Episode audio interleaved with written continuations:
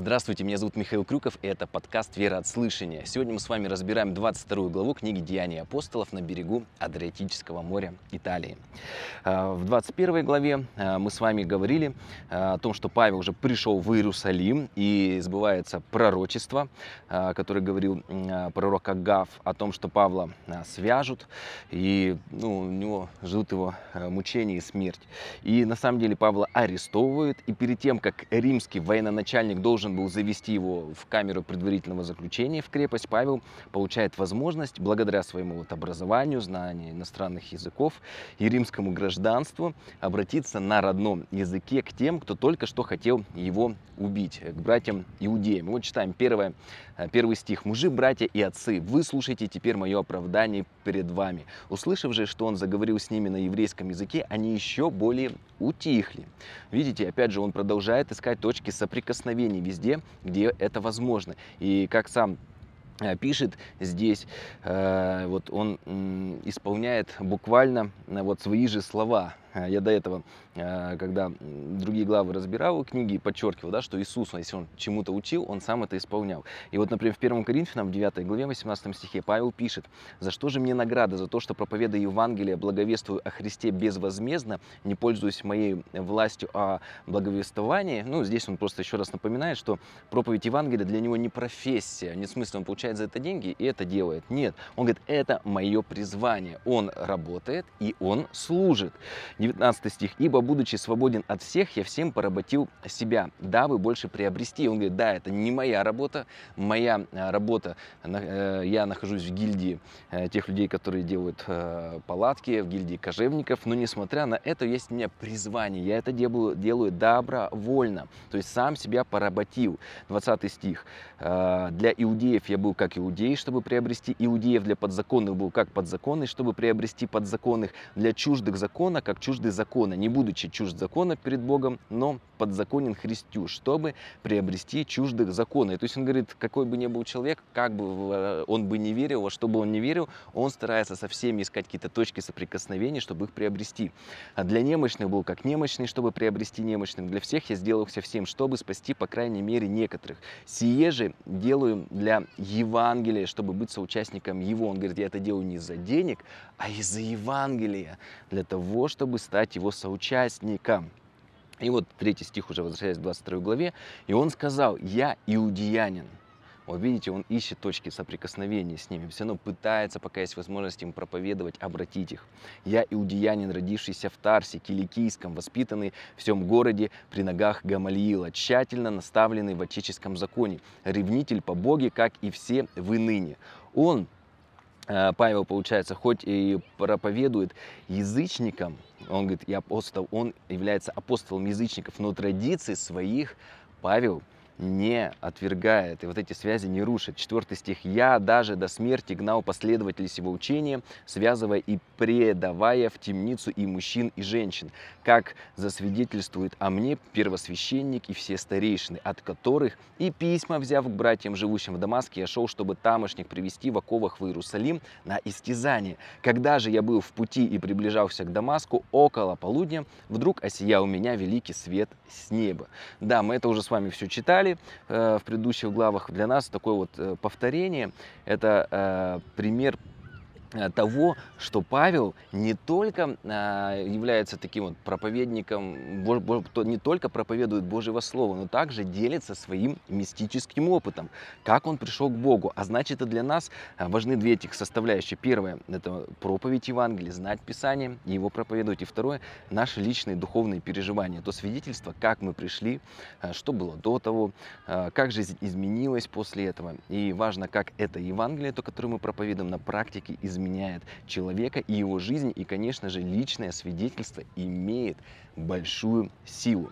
Седьмой стих. «Я упал на землю и услышал голос, говоришь мне, Савл, Савл, что ты гонишь меня?» Я отвечал, «Кто ты, Господи?» Он сказал мне, «Я Иисус Назарей, которого ты гонишь». Бывшие же со мной, обратите внимание, свет видели и пришли в страх, но голоса, говорившего мне, не слыхали.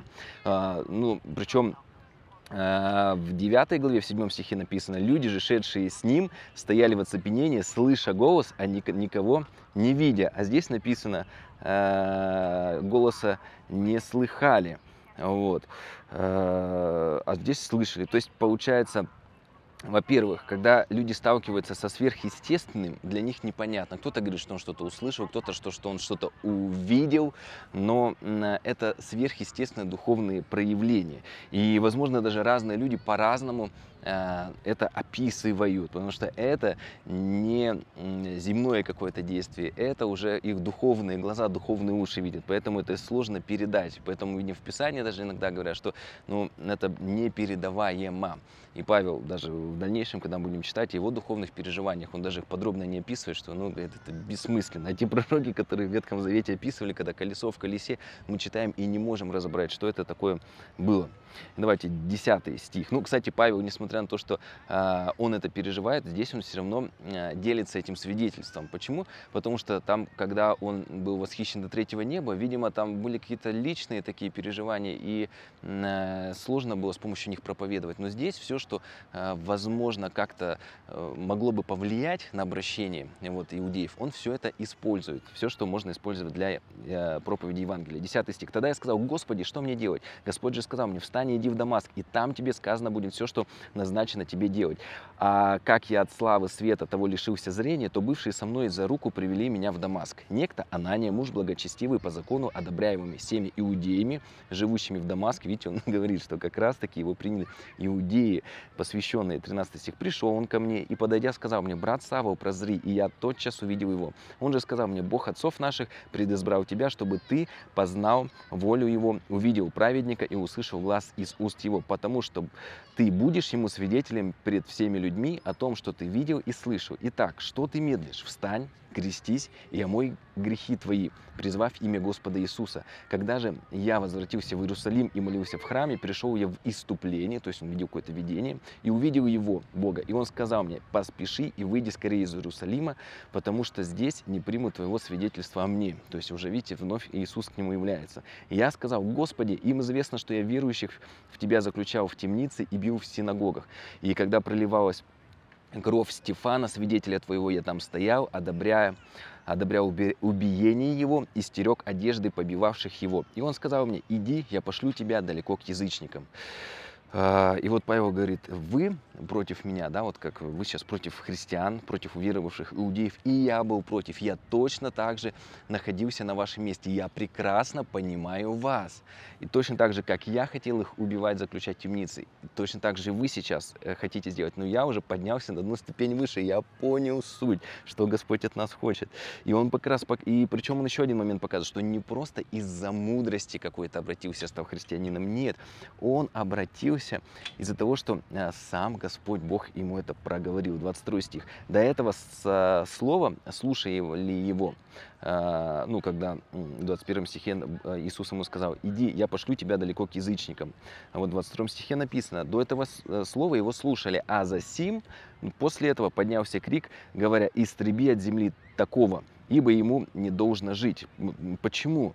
Потому что Иудеи считали, вот, что они э, богоизбранный народ. Э, и э, как вот он может посылать проповедь, то есть проповедовать Божье Слово к язычникам? Разве кто-то еще может спастись или стать вот частью Божьего народа? И они просто еще не понимали до конца Ветхого Завета, что как раз-таки по вере детьми Авраама могли стать любые люди, даже которые по крови не являлись евреями. И и у них вот такое было ощущение эксклюзивности, только мы правильные верующие, а остальных можно как бы и всех истребить, пусть они все помирают в своих грехах. И, к сожалению, сегодня тоже такие же верующие встречаются. И вот такой вот религиозный эгоизм, Бог только нам дал Тору, только нам дал Писание, но, к сожалению, такое вот да, бывает и сегодня. 23 стих. «Между тем, как они кричали, метали одежды и бросали пыль на воздух», ну, вот, Ближний Восток, такие вот горячие люди. 24 стих. «Тысячи начальник повелел ввести его в крепость, приказав бичевать его, чтобы узнать, по какой причине так кричали против него. Это вот простая такая армейская практика. Сначала наказать, потом уже допросить, устроить допрос. Вот также сегодня многие просто любят сначала там поругаться, наорать, а уже потом выяснять, что к чему. Поэтому, ну, сначала нужно выяснить, спокойно разобраться. 25 стих. Но когда растянули его ремнями, Павел сказал стоявшему сотнику, разве вам позволено бичевать римского гражданина, да и без суда и следствия? 26 стих. Услышав это, сотник подошел и донес тысячи начальнику, говоря, смотри, что ты хочешь делать, этот человек римский гражданин. Тогда тысячи начальник, подойдя к нему, сказал, скажи мне, ты римский гражданин? Павел сказал «да». Тысячный начальник отвечал «я за большие деньги приобрел это гражданство». Павел же сказал «а я и родился в нем».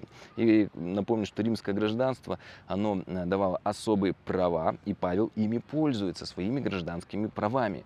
И даже нельзя было мученически убивать э, носителями такого э, римского гражданства. Если даже они какие-то совершали преступления, им была такая почетная смерть через отрубание головы. 29 стих. Тогда тотчас отступили от него, хотевшие пытать его, а тысяченачальник, узнав, что он римский гражданин, испугался, что связал его. То есть вот если местных, там делай с ними что хочешь, а здесь уже, видите, римский гражданин, то есть человек необычный, то есть э, человек, то есть видите, у каждому человеку вот это вот такая вот э, людская да, суть. Уже местных убивай, пытай, все остальное. Вот уже римский гражданин уже нужно по-особенному э, к нему обращаться. Есть связи, есть гражданство, есть еще что-то, да. 30 стих. На другой день, желая достоверно узнать, в чем обвиняет его иудеи, освободил его от оков и повелел собраться первосвященникам и всему Синедриону, и, выведя Павла, поставил его перед ними. И вот что скажет Павел не толпе, но религиозным лидерам еврейского народа, мы с вами уже узнаем э, в следующей главе э, Деяний апостолов. Благословений.